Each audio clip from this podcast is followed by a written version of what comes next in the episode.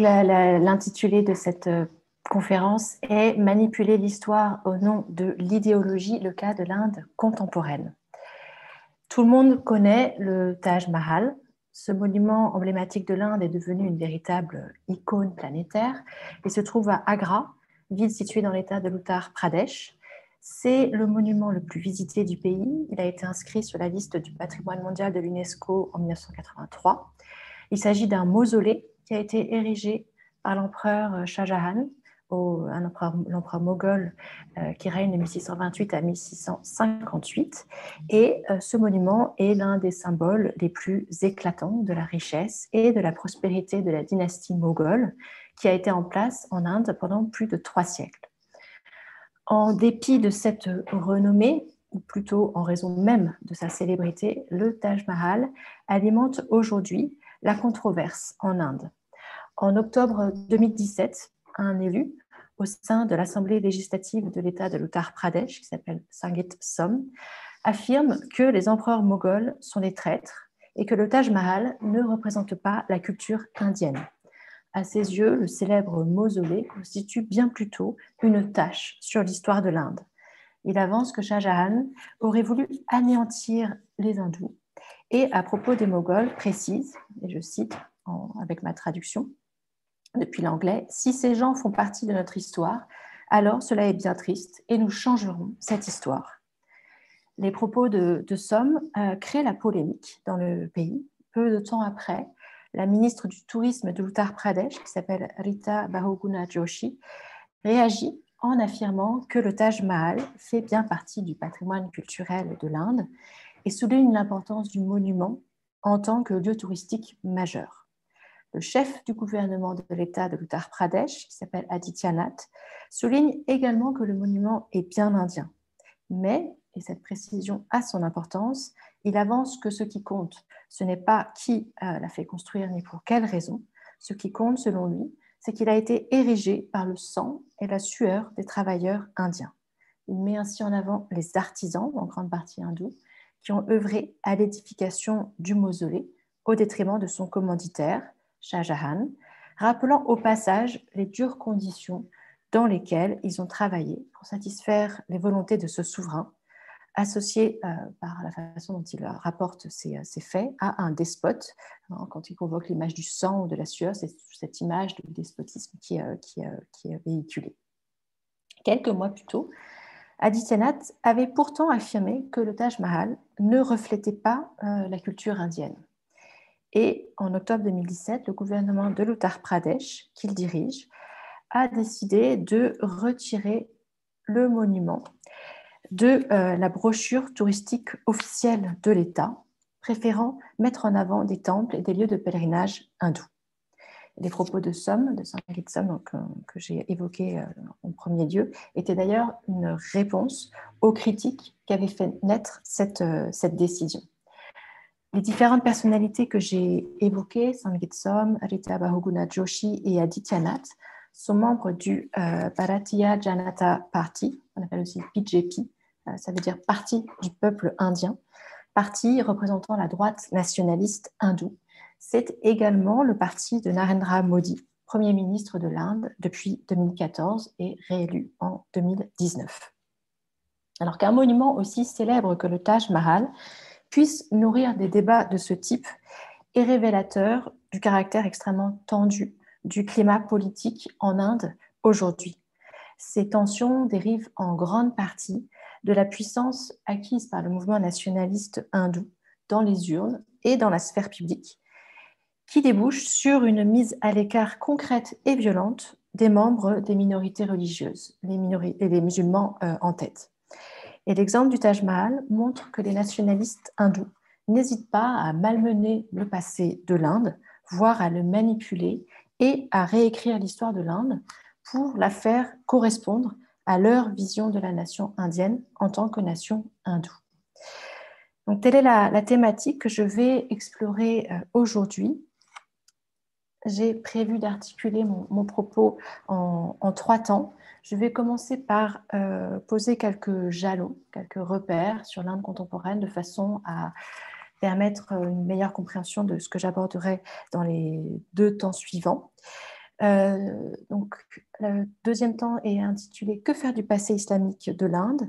J'examinerai alors la façon dont les nationalistes hindous s'efforcent d'effacer symboliquement ou matériellement les apports de l'islam à l'histoire et à la culture euh, de l'Inde.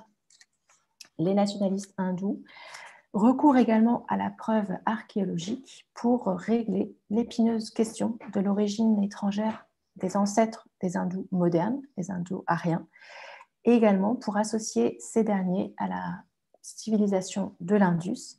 Et c'est ce que j'examinerai donc avec euh, une, troisième partie que j'ai intitulée Le mythe des origines. Avant euh, d'entrer dans le cœur du, sujet, euh, je tiens donc pour faire suite à la présentation qui a été, faite en, début euh, de, cette conférence. je tiens à préciser que je ne suis pas spécialiste de l'Inde contemporaine, mais recherche porte principalement sur euh, l'histoire de la conservation des monuments, des musées et de l'archéologie en Inde au XVIIIe et au XIXe siècle, donc essentiellement à la période coloniale. Et c'est par ce biais-là que je m'intéresse aux usages et plutôt même aux mésusages euh, du passé dans l'Inde, en Inde, depuis la fin du, XXe siècle.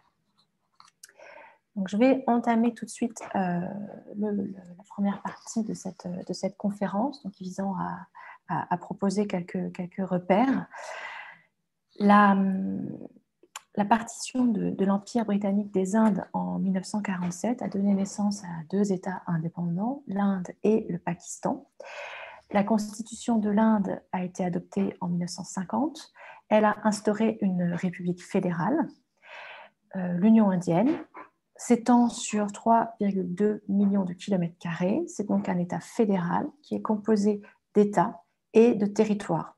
Les États, donc les États fédérés, possèdent un gouvernement et un parlement. Les territoires, eux, ont, des prérogatives plus limitées et dépendent plus étroitement du gouvernement central qui est basé à New Delhi.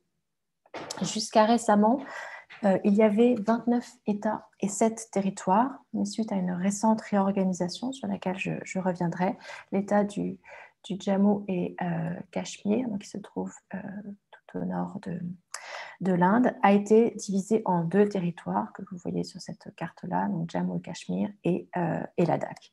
Il y a donc maintenant en Inde 28 États et 9 territoires. La population de l'Inde s'élève à un peu plus d'un milliard 210 millions d'habitants. Le euh, dernier recensement date de 2011. Il y a des recensements qui sont effectués tous les, tous les 10 ans. Euh, les données euh, récoltées lors de ce recensement indiquent également la, répartition de la population en fonction des religions. Euh, vous avez donc sur, ce diaporama les chiffres montrant la répartition de la population indienne en fonction de leur, affiliation religieuse. Les hindous représentent un peu moins de 80% de la population. L'hindouisme est donc la religion majoritaire, mais on peut d'emblée souligner qu'il se divise et se subdivise en de multiples groupes et courants sectaires. Les musulmans, quant à eux, représentent un peu plus de 14% de la population, ce qui veut dire qu'ils constituent une minorité, mais euh, compte tenu de la population totale, c'est une minorité numériquement très importante, composée de plus de 170 millions de personnes. Les musulmans indiens euh, représentent la minorité musulmane la plus importante dans le monde et la troisième population musulmane de la planète après l'Indonésie et le Pakistan. Les chrétiens euh, représentent 2,3% de la population, soit environ 28 millions de personnes. Les sikhs sont environ 20 millions et euh, vous avez également les chiffres pour les, bouddhistes euh, qui représentent 0,70% de la population et une autre religion, le jaïnisme, qui compte 0,37% de la population. L'Inde euh, est une démocratie, souvent appelée la plus grande démocratie du monde. C'est une expression qu'on associe volontiers à, l'Inde. La Constitution de 1950 reconnaît à tous les citoyens de la République de l'Inde les mêmes droits, quelle que soit leur religion, leur caste ou leur sexe.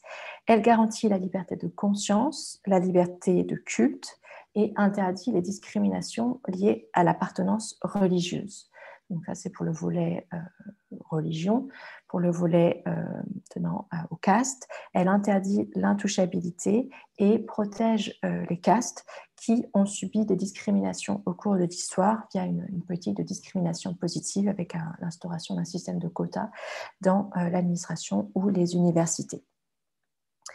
Un concept important de la constitution indienne et du fonctionnement de la République indienne euh, est le concept euh, qu'on appelle secularism, qu'on traduit euh, parfois par le thème laïcité. Mais cette traduction n'est pas très satisfaisante parce que le concept de secularism, correspondant à l'adjectif secular, séculier, c'est un, concept qui, est très différent de la laïcité à la française, par exemple. L'État indien est neutre, c'est-à-dire qu'il n'y a pas de religion officielle, mais euh, cet État n'est pas séparé des différentes composantes religieuses de la société indienne. Euh, ce qui est central dans ce concept de secularism, je vais garder le terme anglais, c'est que l'État se doit de traiter également chaque religion et de faire preuve d'une égale bienveillance envers toutes les communautés religieuses qui jouissent toutes euh, des mêmes droits et d'une même reconnaissance dans la sphère publique.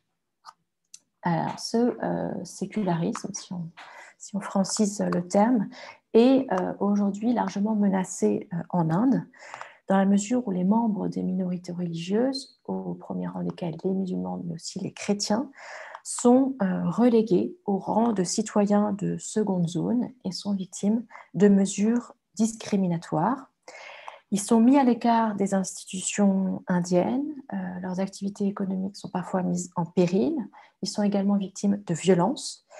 Et euh, tout cela s'effectue sur fond de montée euh, en puissance du nationalisme hindou qui connaît un, important essor depuis la fin du XXe siècle. Je vais évoquer brièvement l'histoire et les, et les caractéristiques du mouvement nationaliste hindou avant de mettre l'accent sur les, changements euh, à l'œuvre depuis l'arrivée au pouvoir de, euh, Modi. quelques mots sur euh, le projet nationaliste hindou. donc, les nationalistes hindous établissent une équivalence entre la nation indienne et la population majoritaire, les hindous. Leur idéologie s'articule autour de la notion appelée Hindutva, peut traduire par le terme hindouité.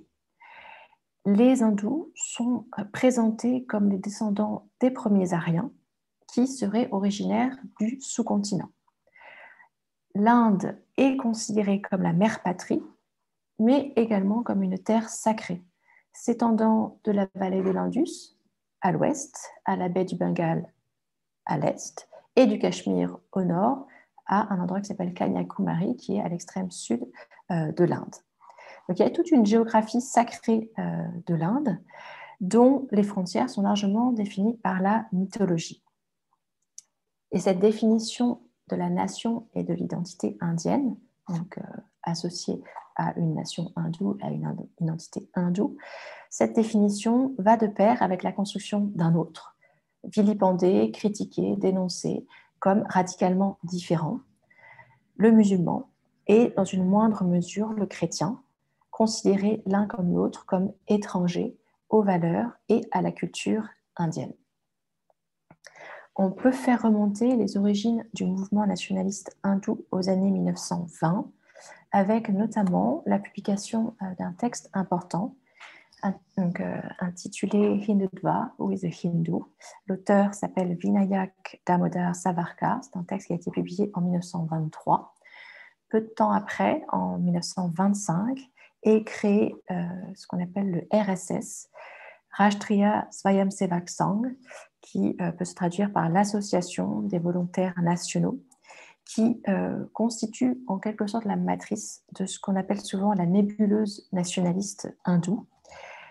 Le mouvement nationaliste hindou est en effet constitué d'un ensemble d'institutions et de structures qui ont été créées au cours du XXe siècle C'est-à-dire que c'est un, mouvement assez euh, nébuleux qui euh, comprend des organisations différentes. Y a une organisation religieuse, des syndicats, syndicats étudiants, syndicats ouvriers, des mouvements de jeunesse, des partis politiques, etc. Et donc c'est cet ensemble de, d'institutions, de, structures d'organisation qu'on appelle la nébuleuse nationaliste hindoue et toutes se rattachent plus ou moins à ce, à cette matrice que constitue le RSS.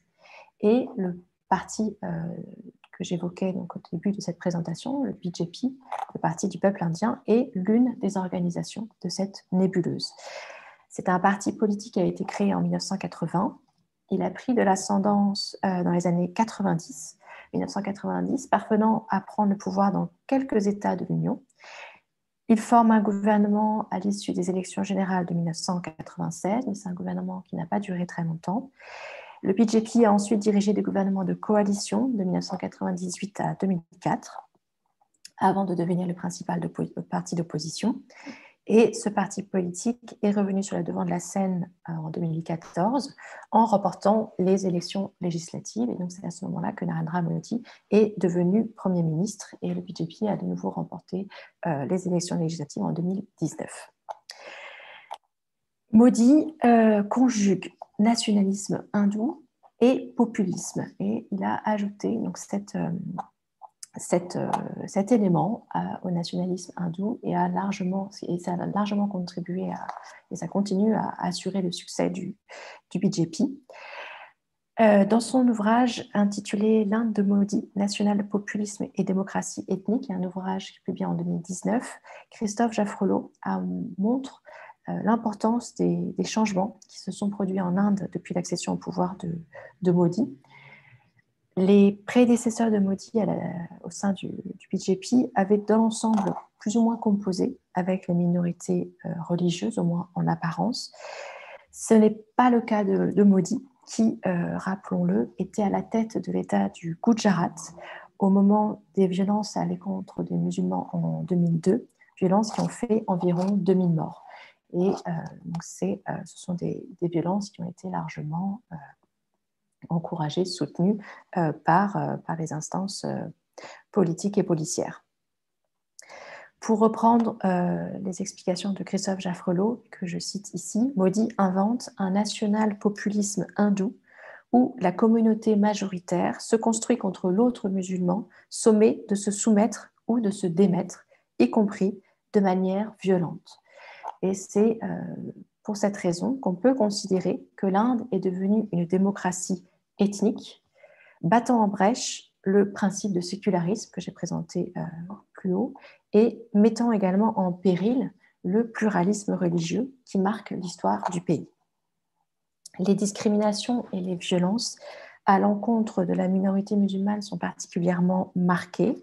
Plusieurs faits euh, le montrent. On peut commencer par évoquer la question du Cachemire, la région du, Jammu et Cachemire est disputée entre l'Inde et le Pakistan depuis 1947. C'est l'une des régions les plus militarisées au monde. C'est une région à majorité musulmane. C'était euh, même pendant longtemps le seul État euh, de l'Union indienne euh, majoritairement musulman. Et donc c'est une région qui, était, qui est administrée par l'Inde, mais revendiquée par le Pakistan. Depuis 1947, le Cachemire jouissait d'une autonomie constitutionnelle qui se traduisait euh, notamment par la possibilité de mettre en place des, politiques propres. Ça se traduisait également par des droits et des privilèges spéciaux qui étaient accordés à ces résidents permanents, allant de pair avec une, interdiction pour les étrangers d'acquérir des, terres. En, en, 2019, pardon, à l'été 2019, cette autonomie constitutionnelle a été euh, révoquée avec dans le même temps une rétrogradation du statut d'État fédéré à celui de simple territoire de l'Union. C'est ce que j'ai évoqué tout à l'heure avec cette division de l'État du Jammu-Cachemire en deux territoires de l'Union qui disposent euh, de prérogatives politiques beaucoup plus euh, limitées. Environ 500 000 soldats euh, indiens et, forces paramilitaires ont été déployés sur le terrain. Plus de 2000 personnes ont été arrêtées près d'une centaine de responsables politiques, de militants ou d'universitaires qui ont été placés en, détention préventive. Les réseaux de communication ont été coupés. Le but euh, de cette manœuvre pour, pour Delhi, pour le gouvernement de Delhi, était de mettre un terme aux revendications pakistanaises sur la région, d'intégrer complètement à l'Union indienne en la mettant beaucoup plus nettement sous la coupe de Delhi. Et le changement constitutionnel donne, ouvre également la voie à la possibilité de changer la démographie de la région en facilitant l'installation de personnes de confession hindoue et pour euh, donc euh, euh, permettre de, bah, davantage d'hindous de s'installer sur place et donc peut-être à terme de rétablir la démographie, voire de l'inverser. Au même moment, toujours à l'été 2019, près de 2 millions de personnes habitant euh, dans l'État euh, de l'Assam, qui se trouve dans le nord-est du pays, se sont vues retirer leur citoyenneté euh, parce qu'elles n'ont pas pu prouver que leurs ancêtres étaient indiens. C'est allé de pair avec la publication de ce qu'on appelle le registre national des citoyens, c'est-à-dire que les personnes de l'État en question, la SAM, devaient prouver euh, leur présence ou celle de leurs aïeux sur le sol indien avant 1971, date de l'indépendance du Bangladesh voisin. Et l'un des buts de ce registre national des citoyens était de stopper les flux migratoires et de chasser les immigrés clandestins euh, du Bangladesh auxquels les musulmans de la SAM sont de façon générale identifiés. Le chiffre de 2 millions que j'ai avancé euh, concerne nombre de musulmans, mais parmi eux, il y a également euh, des hindous. Mais en tout cas, c'est une décision donc, qui a fait de ces 2 millions de personnes des personnes apatrides, exclues euh, donc, de la nationalité et de la citoyenneté. Quelques mois plus tard, en, en, décembre 2019, une nouvelle loi sur la citoyenneté a été adoptée. C'est le Citizenship Amendment Act. C'est une loi qui facilite l'obtention de la citoyenneté indienne pour les réfugiés d'Afghanistan, du Bangladesh et du Pakistan qui sont arrivés avant 2015, mais euh, cette, euh, obtention de la citoyenneté euh, ne, comprend pas les, le cas des réfugiés musulmans. C'est-à-dire que hindous, sikhs, bouddhistes et autres minorités religieuses pourront devenir indiens, mais les musulmans sont exclus de ce euh, dispositif. Donc là, on a une loi qui est clairement discriminatoire à l'encontre des, euh, musulmans. C'est une loi qui a euh, entraîné de très importantes manifestations avec des, millions de personnes dans, les rues. vous avez ici un exemple de cette, des manifestations à Allahabad en, décembre, donc le 20 décembre 2019. En marge de ces manifestations, il y a eu des violences dans les universités qui ont été causées par l'irruption de la police sur le campus d'une université proche de, Delhi, fréquentée par de nombreux étudiants musulmans, qui s'appelle la Jamia Millia Islamia. Et ces événements ont été à l'origine d'un très grand nombre de manifestations et de mobilisations dans les universités indiennes, de façon plus générale, et également d'autres violences. Et en février 2020, des violences très importantes ont éclaté dans le nord de Delhi, qui ont fait euh, une cinquantaine de morts et près de 500 blessés, pour l'essentiel des musulmans. Pendant plusieurs jours, les mosquées, des mosquées ont été mises à sac ou incendiées, des musulmans ont été euh, brûlés vifs ou lynchés euh, ou battus dans les rues, des commerces ont été détruits avec des attaques perpétrées avec des armes à feu, des attaques à l'acide, également des mutilations de, de parties génitales. La police de Delhi est accusé de ne pas avoir réagi, voire d'avoir encouragé ces violences ou euh, d'y avoir participé.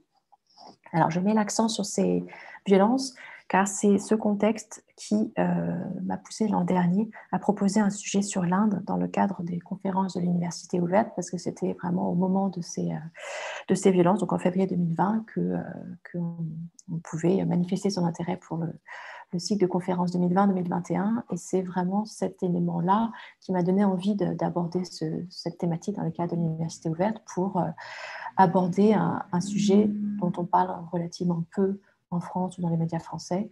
Euh, en tout cas, essayer peut-être d'apporter un éclairage euh, propre à partir de, voilà, de, de, mon angle d'attaque qui est celle d'une historienne qui travaille sur, sur l'écriture de l'histoire et sur l'intérêt que l'on porte aux monuments, aux vestiges du passé.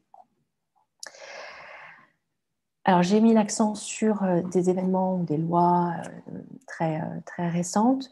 Au-delà de ces violences, la marginalisation, la répression des musulmans dans l'Inde contemporaine prend de multiples formes des campagnes de lutte contre les conversions à l'islam, aux attaques au lynchage de musulmans au nom de la défense euh, des vaches, en passant par la sous-représentation des musulmans au sein de la police ou des assemblées euh, élues. Les musulmans indiens forment dans l'ensemble une communauté euh, paupérisée, très fragilisée. Ils sont souvent démonisés comme antinationaux, moins indiens que les hindous, et ils sont toujours suspectés d'être la base arrière du Pakistan, de manquer de loyauté envers l'État indien. Donc il y a un véritable rejet du, musulman euh, dans le, schéma idéologique hindou. C'est vraiment une composante essentielle de la construction idéologique du nationalisme hindou. Et elle va de pair avec une volonté d'effacer les traces du passé islamique euh, de l'Inde. Donc j'en viens à, cette question, que faire du passé islamique de l'Inde? L'Inde est euh, tôt entrée dans l'orbite du monde musulman. L'islamisation du sous-continent s'est d'abord effectuée par le biais du commerce dès les 7e et 8e siècles, plus particulièrement par le biais du commerce entre le Proche-Orient et la Chine. L'autre grand axe d'islamisation repose sur des conquêtes terrestres qui démarre dès le 8e siècle dans la région du Sindh, qui se trouve aujourd'hui au, Pakistan. Au début du 11e siècle, on a des conquêtes menées par euh, ce qu'on appelle les Ghaznavides, qui sont les Turcs iranisés venus d'Afghanistan et qui ont, euh, à partir de cette période-là, jeté les bases d'une domination turque et afghane sur le nord du sous-continent indien. Entre la fin du XIIe siècle et le début du XIVe siècle, se sont mises en place de nouvelles dynasties turco-afghanes qui ont fondé le premier empire musulman en Inde qu'on appelle le sultanat de Delhi. Les Moghols, qui arrivent en Inde au début du XVIe siècle, s'inscrivent dans le prolongement de ces conquêtes. C'est une dynastie turco-mongole qui euh, demeure en place jusqu'au milieu du XIXe siècle, même si dans les faits, elle n'exerce guère plus de pouvoir politique réel à partir de la fin du XVIIIe siècle, au moment où les Britanniques euh, prennent euh, de l'ascendant politique et mettent en place une administration coloniale et se lancent dans un certain nombre de conquêtes territoriales. Ce qui se dégage de ce bref survol historique, c'est que l'Inde a connu près de six siècles d'hégémonie musulmane. Pendant cette période, elle fait partie intégrante du monde musulman. Pendant cette période, elle a été dominée par des élites musulmanes des dynasties indo-musulmanes se sont mises en place. Cette expression signale qu'il y a eu des contacts et des échanges entre ces dynasties de souverains musulmans et les populations sur lesquelles elles exerçaient leur pouvoir. C'est le cas de la dynastie moghole, qui est la plus importante, la plus célèbre de ces dynasties indo-musulmanes. Euh, par exemple, qui règne de 1605 à 1627, est né de l'union de son père, Akbar, avec une princesse rajput hindoue. Donc, il y a eu des alliances matrimoniales.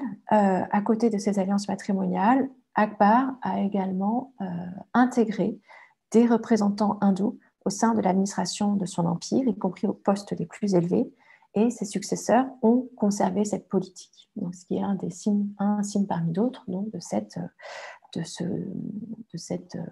ces échanges entre euh, l'élite musulmane au pouvoir et des, un ensemble de groupes hindous ou autres composants à la société indienne. Le domaine des arts, de l'architecture à la littérature en passant par la peinture montre également l'importance des échanges entre les traditions islamiques et hindoues à l'époque moghole. L'empire moghol a atteint sa plus grande extension territoriale à la fin du XVIIe siècle il couvre alors un territoire de plus de 3 millions de kilomètres carrés. Vous avez une carte euh, sous les yeux pour vous montrer euh, cette extension euh, maximum. il compte alors près de 100 millions d'habitants. les estimations sont, sont délicates à, mener, donc ce sont des chiffres à manier avec précaution, mais on peut affirmer que l'Inde moghole représente à cette période-là une des plus importantes masses de population du globe. Par comparaison, on estime que l'Empire ottoman à la même période compte environ 22 millions d'habitants. Donc, euh, beaucoup moins que, euh, que, les estimations pour, pour l'Inde moghole. Sous les Moghols, les musulmans représentent 10 à 15% de la population du sous-continent. C'est dire qu'il n'y a pas eu de conversion de, euh, masse.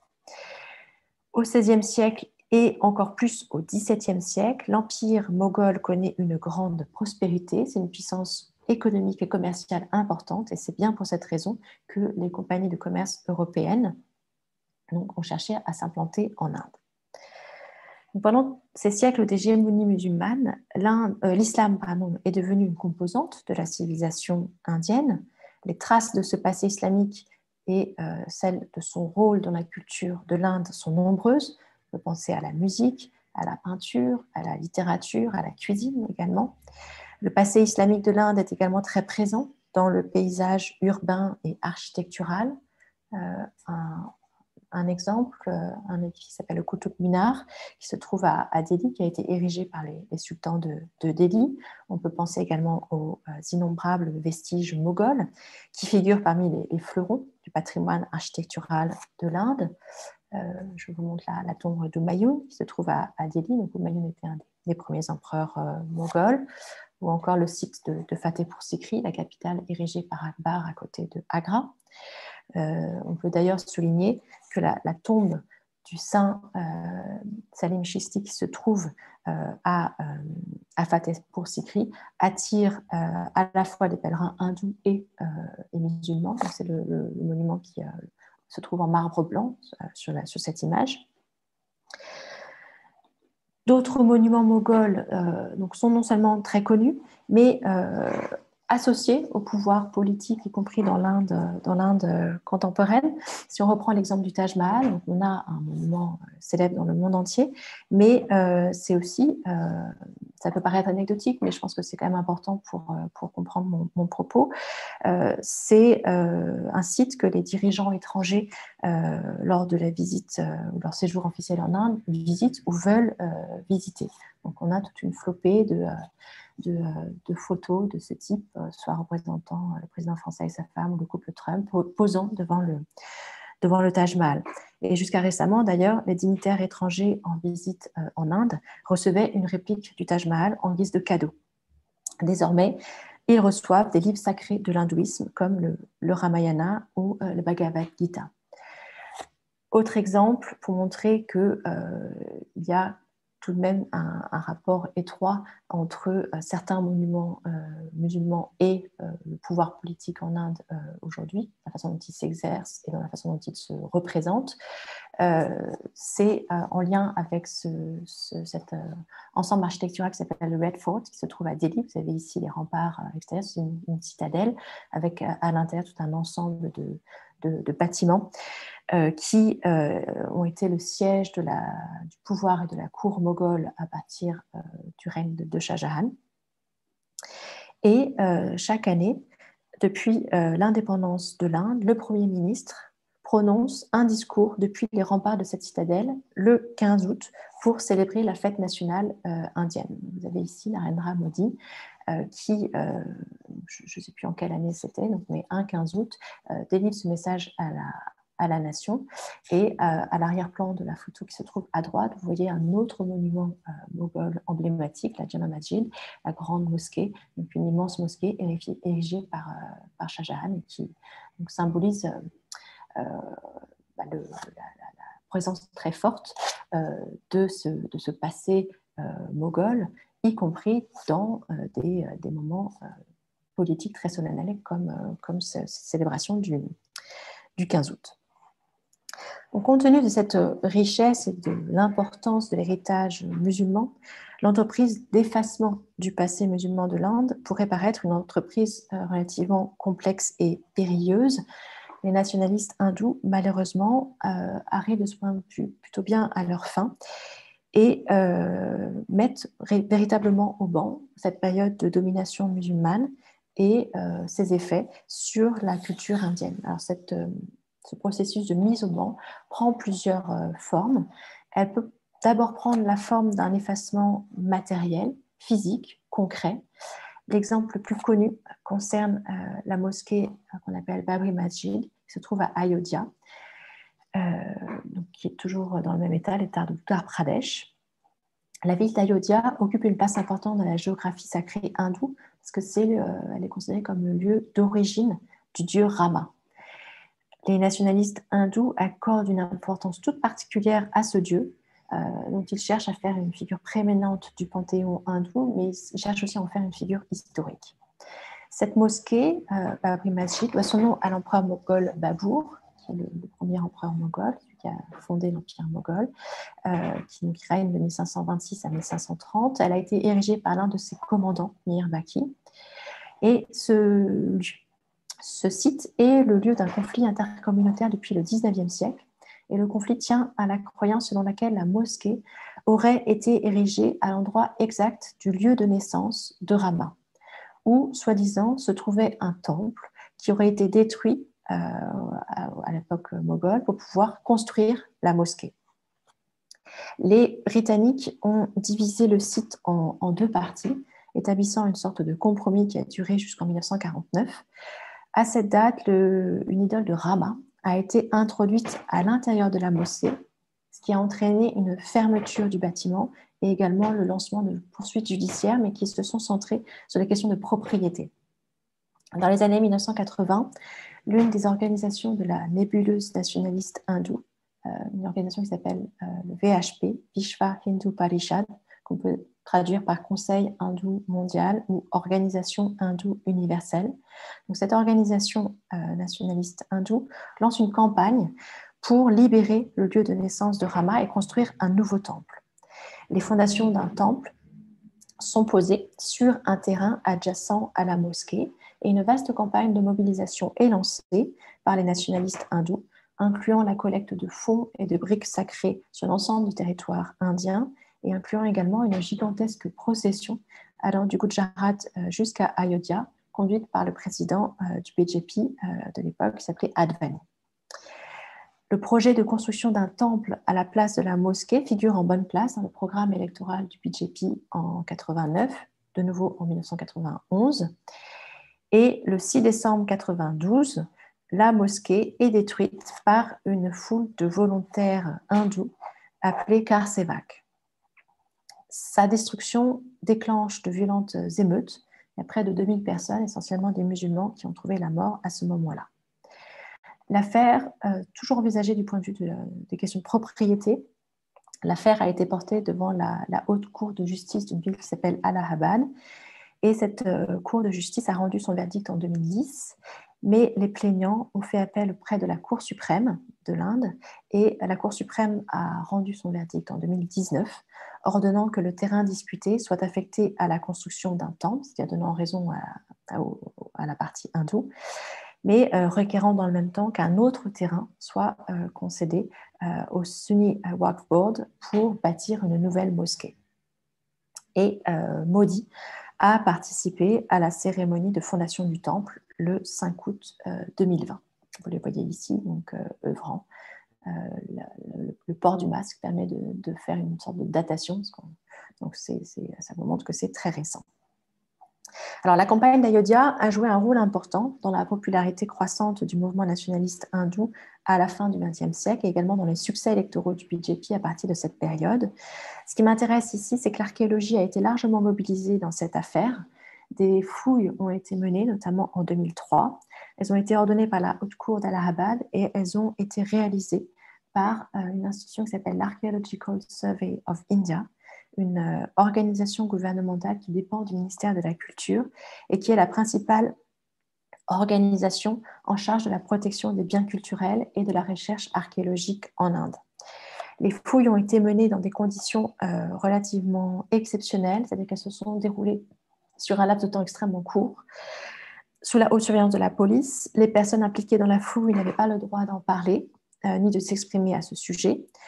Le rapport a été rédigé euh, en un temps absolument record également et complètement euh, disproportionné euh, par rapport à, l'ampleur du site, l'ampleur des fouilles et aux enjeux également de ces, fouilles. Ce rapport n'a pas été diffusé de façon publique. La question essentielle de l'existence ou non d'un temple sous la mosquée était traitée de façon très sibylline dans ce rapport, juste à la fin en quelques lignes. Et c'est pourtant ce rapport sur lequel est fondé le verdict rendu par la Cour suprême en 2019. La façon dont les fouilles se sont déroulées, la façon dont les résultats ont été analysés, ont, euh, depuis le, début du XXe siècle, hein, depuis les, fouilles de 2003, été largement critiqués par des archéologues ou des scientifiques. Supriya Varma et Jaya Menon, par exemple, ont montré qu'à partir des preuves matérielles mises en avant, une thèse contraire se dégageait. Et selon ces, ces, euh, personnes, euh, les vestiges archéologiques mettent en avant l'existence d'une mosquée plus ancienne, sous les fondations de la Babri Masjid. C'est-à-dire que n'a pas les fondations d'un temple, mais les fondations d'une autre mosquée. Mais euh, le débat scientifique a été largement empêché par les autorités judiciaires et politiques. Une charge, par exemple, a été menée contre deux autres, autres chercheurs, Shirin Ratnagar et Daneshwar Mandal, en 2011, en lien avec un ouvrage qu'ils avaient publié en 2007. Et les copies non vendues du livre incriminé ont été retirées de la, circulation. Alors, le cas d'Ayodhya est un cas euh, en quelque sorte limite, extrême, mais il montre l'importance stratégique pour les nationalistes hindous de trouver des moyens pour imposer leur vision de l'histoire indienne, euh, y compris en recourant à la force et à la violence euh, physique, matérielle. Et d'innombrables temples auraient, selon eux, été détruits pour construire des mosquées, euh, notamment à la période moghole, et appelleraient de nouvelles actions. Et l'affaire d'Ayodhya est également intéressante dans la mesure où elle montre que euh, la mobilisation de la preuve archéologique est très largement utilisée par les nationalistes hindous. L'archéologie fournit des traces matérielles qui peuvent aisément être manipulées, voire falsifiées, pour faire valoir leur version de l'histoire de l'Inde. Les nationalistes hindous procèdent également à une réécriture de l'histoire qui est fondée sur une hindouisation du passé de l'Inde au détriment de la période d'hégémonie musulmane. Les manuels scolaires font euh, l'objet d'une attention toute particulière et font l'objet d'un processus, processus, de réécriture. ça concerne les manuels d'histoire, mais aussi les manuels de sciences. On valorise la période de l'Inde ancienne en mettant l'accent sur des domaines aussi comme la médecine, euh, l'astronomie ou le yoga. On met l'accent sur les grandes figures hindoues. Dans ces manuels nouvelles moutures, la période moghole est le plus souvent réduite à la portion congrue. Et il y a une réelle mainmise sur le, secteur éducatif par le biais euh, de ces manuels scolaires. C'est très marqué au niveau des États euh, de l'Union fédérale. Un exemple souvent cité est l'État du Rajasthan, avec un, un, des manuels utilisant cet État qui euh, présente l'empereur euh, Akbar comme ayant été défait par un, souverain Rajput à la bataille d'Aldigati, euh, donc au XVIe siècle, alors même que c'était une victoire moghole. Donc là, on a vraiment un exemple de réécriture complète de, l'histoire. Dans un manuel de l'État du Maharashtra, qui est l'État où se trouve la, ville de, Mumbai, le règne d'Akbar est réduit à quelques lignes. Dans un autre manuel, utilisé cette dans l'état de l'Uttar Pradesh, Akbar n'est même pas mentionné. C'est dire euh, à quel point euh, les manuels scolaires sont un, outil privilégié de, euh, d'hindouisation du passé de l'Inde et d'effacement de la période moghole. De façon générale, les nationalistes hindous font valoir une vision de l'histoire indienne dans laquelle la période musulmane serait un élément négligeable en quelque sorte, n'ayant guère laissé de traces, et en parallèle, c'est-à-dire quand on en parle, on la présente comme une période noire. Les invasions musulmanes auraient mis un terme à la brillante civilisation hindoue.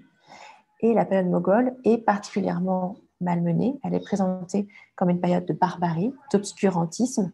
Les empereurs moghols seraient des despotes, des oppresseurs, des souverains sanguinaires qui auraient, eu pour projet de convertir de force les hindous voire de les éradiquer. Et ils sont largement critiqués aussi pour avoir, euh, soi-disant, détruit d'innombrables temples. La haine des nationalistes hindous pour la période moghole et de façon plus générale pour les, musulmans se cristallise en grande partie sur euh, la figure de cet empereur qui s'appelle Aurangzeb, qui règne de 1658 à 1707. Cela vient du fait que le règne d'Aurangzeb marque une volonté de retour à un islam plus orthodoxe et cela s'est traduit de plusieurs manières. Aurangzeb, par exemple, a, commandé la rédaction d'un compendium de, loi islamique intitulé Fatwa i al-Amgiri, qui visait à encourager une plus grande adhésion à la charia.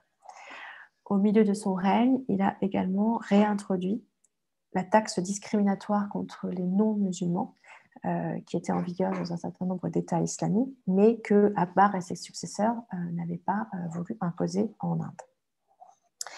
Il a également interdit la construction de nouveaux temples et fait détruire des temples récents, d'où l'image de vandalisme qui est accolée euh, à son règne.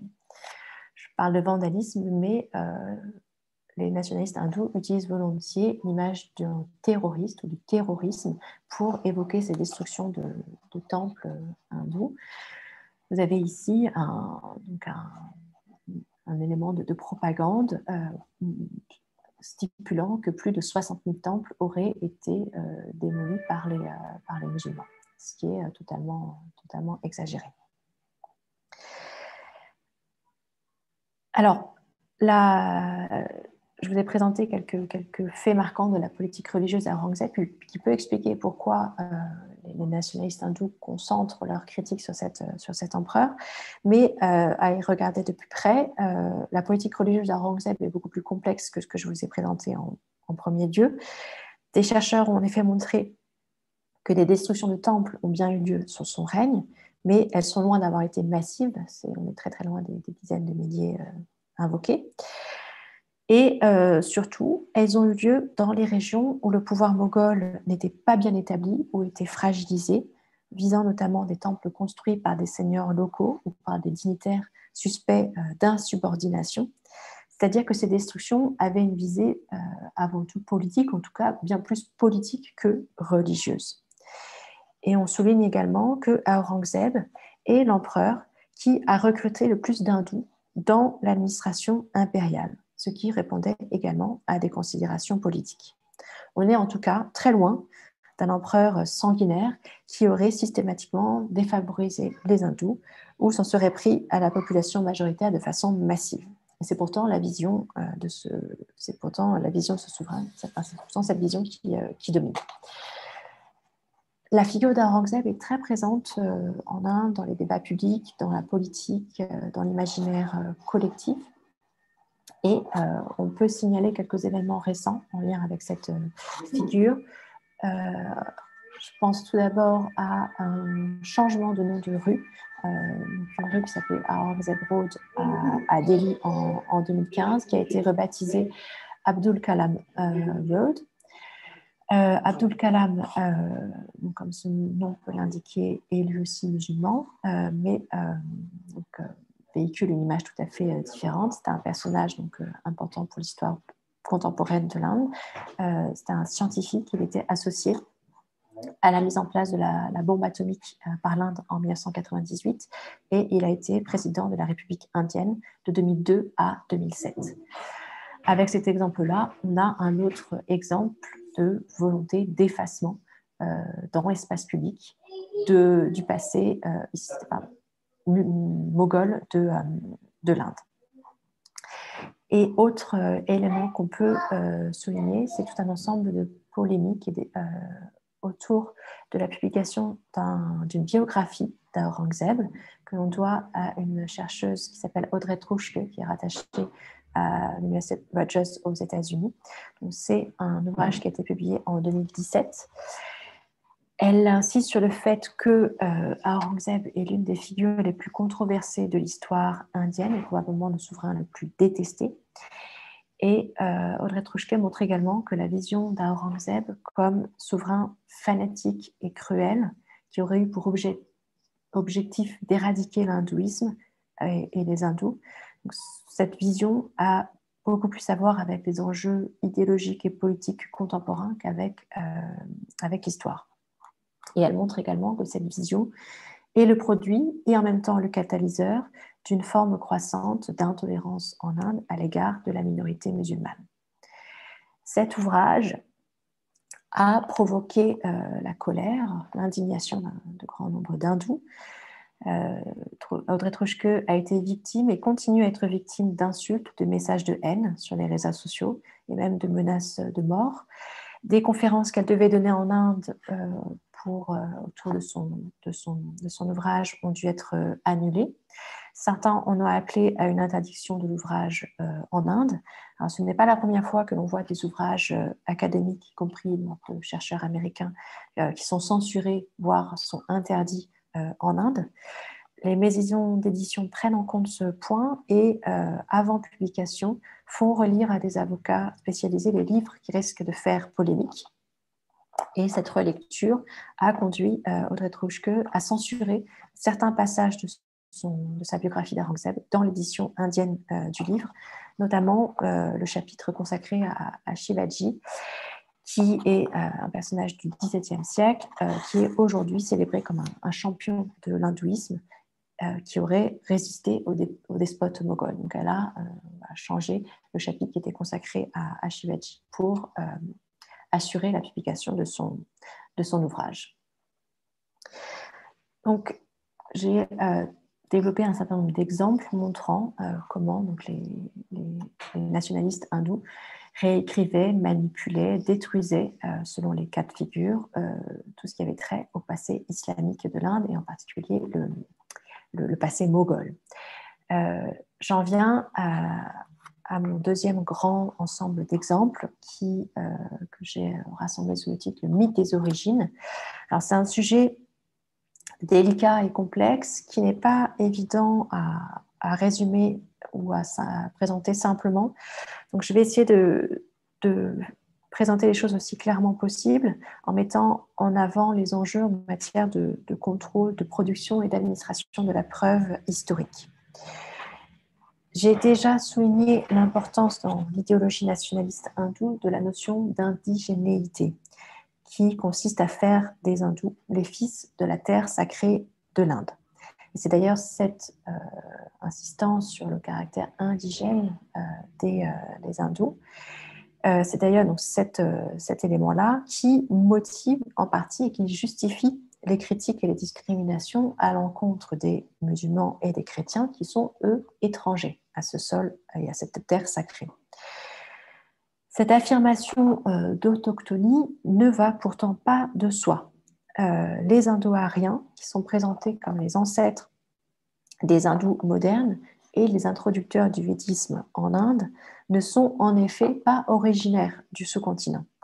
Selon la vision qui est la plus communément admise aujourd'hui, les Indo-Ariens seraient arrivés en Inde vers 2000-1500 avant Jésus-Christ en provenance des steppes de l'Eurasie. Prouver leur lien originel avec le sol indien constitue donc, constitue donc un défi et un enjeu de taille pour les nationalistes hindous. Un autre élément à prendre en compte pour comprendre le mythe des origines que ce mouvement nationaliste hindou s'attache à promouvoir, c'est la gloire associée à la civilisation de l'Indus. Cette euh, gloire tient à l'ancienneté de la civilisation de l'Indus, dont on situe la chronologie environ entre 3300 et 1300 avant Jésus-Christ, même si des travaux et des recherches euh, actuelles tendraient à la faire remonter encore plus haut euh, dans le temps. La gloire et la, la gloire de la civilisation de l'Indus tient également au fait que ces vestiges donnent à voir une civilisation urbaine très sophistiquée, avec des citadelles, des fortifications, des systèmes hydrauliques élaborés.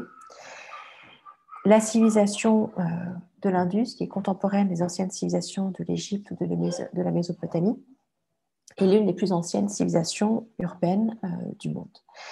Et euh, ça explique donc pourquoi sa, découverte a, fait, a, reçu un très large écho en, Asie du Sud et dans le monde. Sa découverte remonte aux années 1920 elle a d'abord été identifiée à, Arapa, dans le site d'Arapa. Euh, la primauté du site d'Arapa en termes de, découverte explique que la civilisation de l'Indus est aussi appelée civilisation aux cultures arapéennes. Un autre site majeur, c'est celui de Mohenjo-Daro. Et euh, c'est essentiellement à partir de ces sites-là que le concept de la civilisation d'Indus a pu, euh, a pu émerger. Très vite, la question de l'identité des bâtisseurs de ces sites s'est posée et a donné lieu à des interprétations diverses et variées, pré-ariens, ariens, dravidiens, selon les objectifs et les visions des uns et des autres, euh, différents acteurs en présence pouvant être des représentants de l'archéologie coloniale, mais aussi des nationalistes euh, tamouls, du Tamil Nadu, qui valorisaient l'origine dravidienne de cette civilisation, mais également euh, nationalistes hindous qui, eux, mettaient en avant une vision totalement, totalement différente. Les vestiges de la civilisation de l'Indus se sont d'autant plus facilement prêtés à ce type d'appropriation politique variée que les sceaux euh, qui sont parvenus jusqu'à nous n'étaient pas déchiffrés et euh, ne demeurent indéchiffrés à ce, à ce jour, ce qui facilite euh, en quelque sorte l'appropriation de ces, de ces vestiges et la projection d'intérêts politiques très, très divers. Après la, partition de l'Empire des Indes, la plupart des grands sites associés à la civilisation de l'Indus, comme Harappa, Mohenjo-Daro ou Taxila, euh, se sont retrouvés en territoire pakistanais. C'est-à-dire qu'il y a eu un partage, bah, le partage des territoires a fait que euh, la plupart des grands sites de la civilisation d'Indus euh, se trouvaient au Pakistan. Il a donc été très important pour la nouvelle République de l'Inde d'identifier des sites arapéens sur son territoire et d'étendre la civilisation arapéenne vers l'est et vers le sud dans les années 1950 d'importants sites comme euh, un site qui s'appelle Alamgirpur qui se trouve dans l'Uttar Pradesh ou encore un site euh, qui s'appelle Lotal qui se trouve au Gujarat. Donc d'importants sites de ce type ont été fouillés et euh, de grands travaux exploratoires ont été menés dans les décennies suivantes dans les États de l'Haryana, du Punjab, du Gujarat, qui se trouve en Inde du Nord-Ouest. Et dans les années 1990, il y avait près de 1400 sites arapéens qui avaient été identifiés en, Inde. Donc, je vous montre ici une carte qui montre un certain nombre de sites euh, arapéens euh, qui euh, donc sont. Cette carte montre des sites qui se trouvent à la fois en Inde et au Pakistan. Alamgirpur, dont je parlais, se trouve ici, et Lotal se trouve ici au Gujarat. Donc en tout cas, les, travaux euh, qui ont été menés euh, dans les décennies qui ont suivi l'indépendance, euh, l'accession à l'indépendance de, l'Inde, ont contribué à identifier tout un ensemble de sites sur le territoire indien et donc à, étendre considérablement l'étendue géographique des, sites, des sites. Alors j'en viens maintenant au récit des origines que prône le nationalisme hindou. Ce récit prétend que les Aryens sont originaires du sous-continent indien. C'est une théorie qu'on appelle aussi Out of India Theory, qui implique euh, que euh, les langues indo-européennes sont originaires de l'Inde et qu'elles se sont diffusées à partir de là. Et les Arapéens, de ce point de vue et d'un point de vue linguistique, sont alors considérés comme des Indo-Aryens. La théorie nationaliste hindoue postule également que la période védique est bien plus ancienne que ce qui est généralement admis, et cela passe par une appropriation de la civilisation de l'Indus qui est transformée et rebaptisée en civilisation de l'Indus Sarasvati. Je vais revenir sur, euh, sur cette appellation pour expliquer ce que, ce que, ça, ce que ça signifie. donc, il y a eu une, véritable invention, hein, l'invention de la civilisation de l'Indus Sarasvati. C'est quelque chose qui s'est développé à la fin du XXe siècle et qui est le résultat d'une volonté d'arianiser la civilisation de l'Indus. Le fleuve euh, Sarasvati, parce que Sarasvati est le nom d'un fleuve, c'est un fleuve largement mythique. Il est mentionné dans le Rig Veda et dans d'autres textes védiques. Il est mentionné comme un fleuve puissant qui se serait par la suite asséché. Et à la fin du XXe siècle, il a été décrit par les idéologues de l'Hindutva comme le centre de la culture arapéenne, grâce à son identification avec un, autre fleuve, le fleuve, un fleuve qui s'appelle Gagar Akra, qui est un fleuve saisonnier alimenté par la mousson. Pour mener à bien cette identification entre donc, euh, le fleuve mythique de la Sarasvati et euh, ce fleuve Gagar Akra, les nationalistes hindous se sont appuyés sur un ensemble de travaux géologiques, euh, hydrologiques qui avaient été menés dans les décennies précédentes et ils se sont surtout appuyé sur tous les travaux et fouilles archéologiques qui avaient été menés dans la deuxième moitié du XXe siècle. Parce que ces travaux avaient en effet montré l'importance de la région correspondant à ce fleuve euh, euh, où, euh, se trouvait une forte concentration de sites arapéens, ce qui permettait de, euh, ce qui avait conduit à un déplacement géographique du centre de gravité de la civilisation de l'Indus. Et depuis plusieurs décennies également, des archéologues avaient montré des équivalences entre la littérature sanscrite, et plus spécifiquement védique, et la culture matérielle arapéenne, attribuant par exemple les sceaux arapéens à une langue indo-arienne ou identifiant des hôtels liés au rituel védique dans les vestiges arapéens. tout ça, c'était des travaux qui existaient déjà, mais qui ont été largement utilisés et amplifiés sous la houlette des nationalistes hindous pour donner corps à une catégorie très utile pour eux, celle des Arapéens védiques.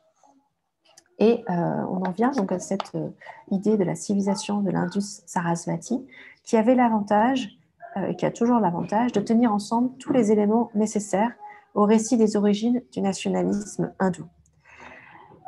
Le transfert du centre de la civilisation arapéenne de la vallée de l'Indus vers la région des fleuves Sarasvati, Gaga, Accra est un moyen d'installer fermement cette civilisation arapéenne au sein des frontières de l'État indien, ce qui était une préoccupation depuis l'indépendance de l'Inde.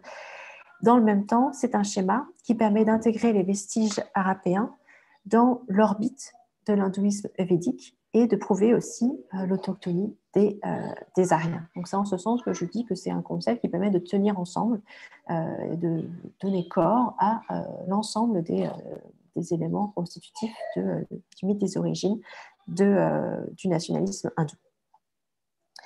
L'accession au pouvoir du, du BJP euh, au niveau central comme au niveau des États a permis de donner de l'ampleur à ces théories en euh, les incarnant dans des projets étatiques de grande ampleur. C'est ainsi qu'un un Heritage Project a vu le jour en 2002 avec pour objectif de promouvoir une étude multidisciplinaire du fleuve, assortie d'un plan visant à transformer les sites archéologiques concernés en attractions touristiques. À la suite de la défaite électorale du, BJP en 2004, le projet euh, a été arrêté, mais il, refait surface depuis 2014, euh, quand le BJP est revenu au pouvoir.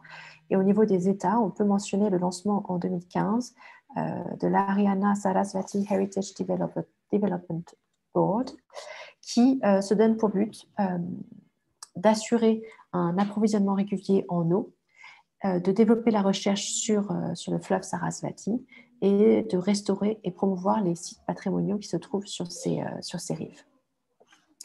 Ce modèle de, euh, de, la civilisation de l'Indus Sarasvati va, euh, et puis généralement de la Out of India Theory, tout ce modèle, ce mythe des origines euh, du nationalisme hindou, va à l'encontre du, travail d'un grand nombre d'historiens, de linguistes, d'archéologues, tant indiens que étrangers, et a été largement critiquée par nombre d'historiens et d'archéologues indiens.